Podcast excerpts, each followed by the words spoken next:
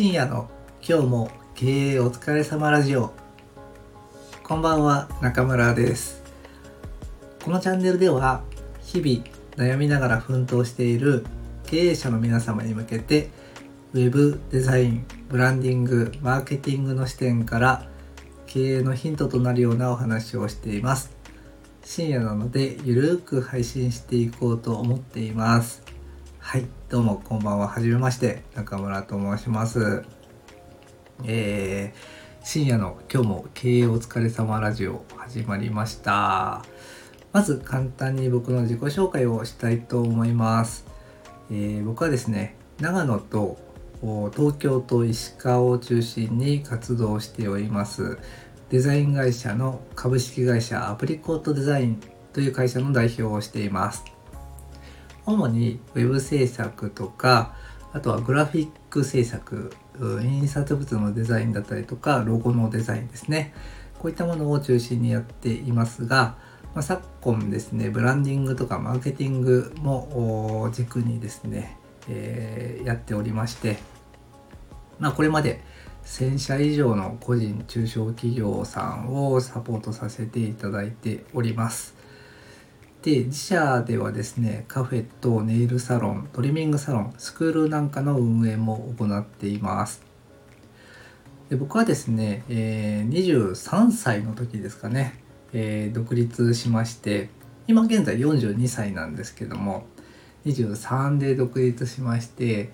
え、当時ペットブームが来ていたので犬のですね高い洋服とかこだわったドッグフードみたいなのを扱うセレクトグッズショップっていうんですかね。まあそういったものを経営していました。であの一人でやってたので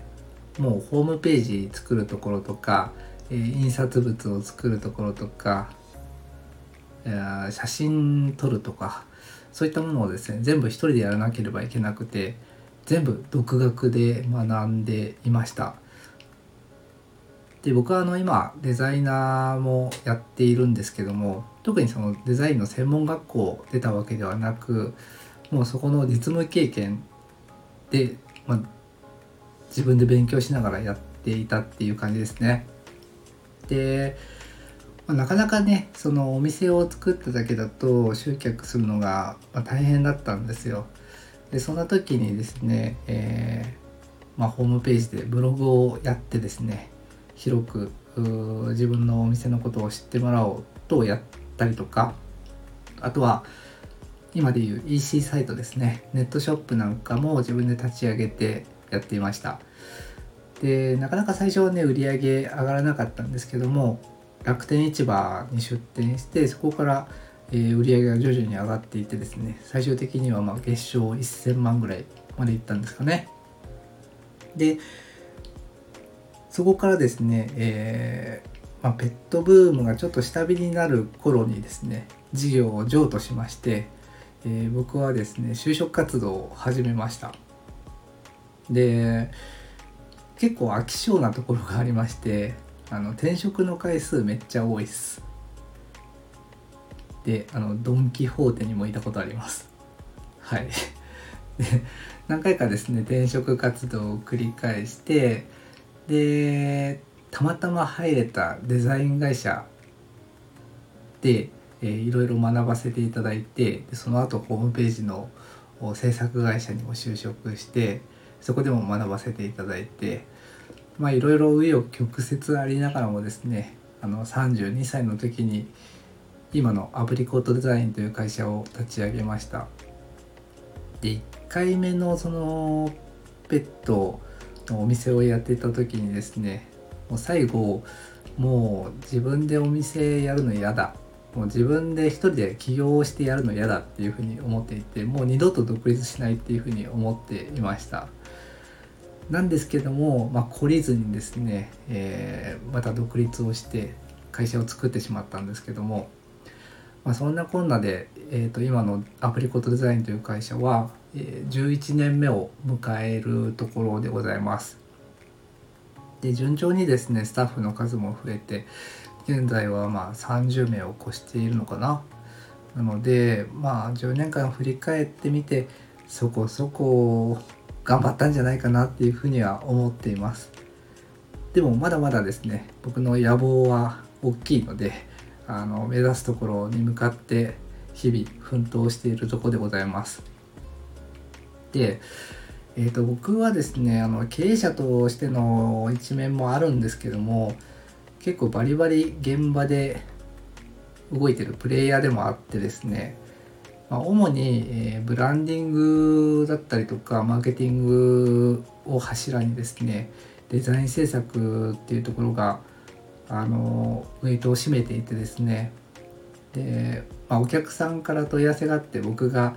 打ち合わせに行くとですね社長さん自ら来ていただきましてありがとうございますなんて言われることも多いんですけども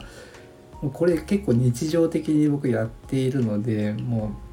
うどのスタッフよりもバリバリ働いています。でまあなんやかんや楽しいんですよね。デザイン作ることのお仕事が楽しくって。でまあ当時ね自分でお店やってた時にですねあのだろうお店やることの大変さみたいなものはすごく感じていてで誰かに手伝ってほしいなって常々思ってたんですよ。なので、ね、今度はこうやる側からサポートする側に回りたいと思って会社を始めたんですけどもうんやっぱりお金裏方が合ってるようなそんな気がしますね。こう前に出てゴリゴリやっていくっていうよりは裏方に回ってサポートする方が向いてるんじゃないかなっていうふうに思っています。で、まあ、僕冒頭ねお話ししましたが結構飽き性なんですけどあの多分、うん、これまで僕が就職した会社の中で今やっている会社が一番ね長く勤めている勤めてるというか経営してる会社になるんですよね。なんですけどその飽きないんですよ。とにかく、まあ、僕らの業種って対応しているその業種も幅広いので、まあ、それこそペット業界の人もいれば、うん、大学の研究室とかあとは小売店もあればサービス業とか一般の企業さんも当然あってですねもう本当に何だろう日々新しい世界に足を踏み入れてるようなそんな感じであの飽きが来ないんですよ。ですごくやりがいも感じていて僕自身もう天職だなっていうふうに思っています。はい。でですねあのうちの会社は結構情報発信を積極的にする文化が根付いておりましてで音声配信に関してもですね、えー、今も各所で、えー、取り組みをしておりましてえー、ブランディングのお話をしているメンバーもいればマーケティングの話をしているメンバーもいてあとはそうだな若いスタッフがですね同年代の子に向けてちょっと元気になれるようなお話をしている人もいたりとかして、まあ、各所であの音声配信が活発になっているので是非それもチェックしていただければなというふうに思います。あのうちの会社アプリコートデザインで検索していただいてホームページの方からですね、音声配信の更新状況っていうのも見れますので興味ある方はそちらからご覧いただければお聞きいただければかなお聞きいただければいいかなっていうふうに思います。はい。で僕はですねあの会社の理念、まあ、ブランドビジョンというものを掲げていまして幸せをデザインする。っていう理念ブランドビジョンを掲げてお仕事をしていますなんかあのデザインってうんすごく魅力的だなって思うんですけど例えばこう企業さんで無名の商品をねまだあの世の中に全然浸透してないような商品を作ったとするじゃないですか。でそこにデザインを施してあげることによってうんより多くの人に興味関心を持って取ってもらうきっかけが増えると思うんですよね。でそんな商品が売れるとその販売してる企業さんも幸せになりますし手に取って使った消費者の方も幸せになります。で僕らも幸せになるので、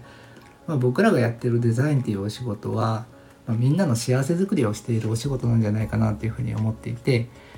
でまあ、多分うん死ぬまでこのグランドビジョンを叶えることが難しいんじゃないかなとは思うんですけど多分終わりがないんでね幸せをデザインするっていつまでたっても多分ずっと幸せをデザインしていくんじゃないかなっていうふうに思っています。まあ、そんな感じでね、あのー、お仕事をしております。で今年の6月ですかね、えー、カフェとネイルサロンとトリミングサロンスクールが集まったですねトーンビレッジっていう複合施設を始めましたで今4ヶ月5ヶ月ぐらい経とうとしてるんですけどもまあある程度ねあの順調にここまで来ているかなっていうふうに思ってるので、まあ、そんな話も踏まえてあのいろんな角度からお話ができればいいなっていうふうに思っています。で、まあ、経営者の人って大変じゃないですか。いやもうね僕も毎日大変ですよ。なんか悩むこともねたくさんあれば毎日決めなきゃいけないことがあったりとかして大変ですよね。でまあ僕もねあの経営者として10年やってますけどももう悩みがなくなる日なんて多分一生来ないんだろうなっていうぐらい毎日何かしら悩んでいます。なんであの良かった話だけではなくってですねつまずいたこととか失敗したことなんかもあの共有させていただきながらですね、まあ、傷の傷の舐め合いっていうわけじゃないんですけどあ中村さんもなんか頑張ってるな失敗してるなだから私もちょっと頑張ろうかなみたいなそんな感じであのモチベーションの一つにもなってくれるとすごい嬉しいです。はい。まあ、そんな感じでですね、えっ、ー、と、これから少しずつゆるくこの深夜の今日も経営お疲れ様ラジオを配信していければなというふうに思っていますので、えー、これからもどうぞよろしくお願いいたします。それではえー、明日も経営を楽しんでいきましょう。おやすみなさい。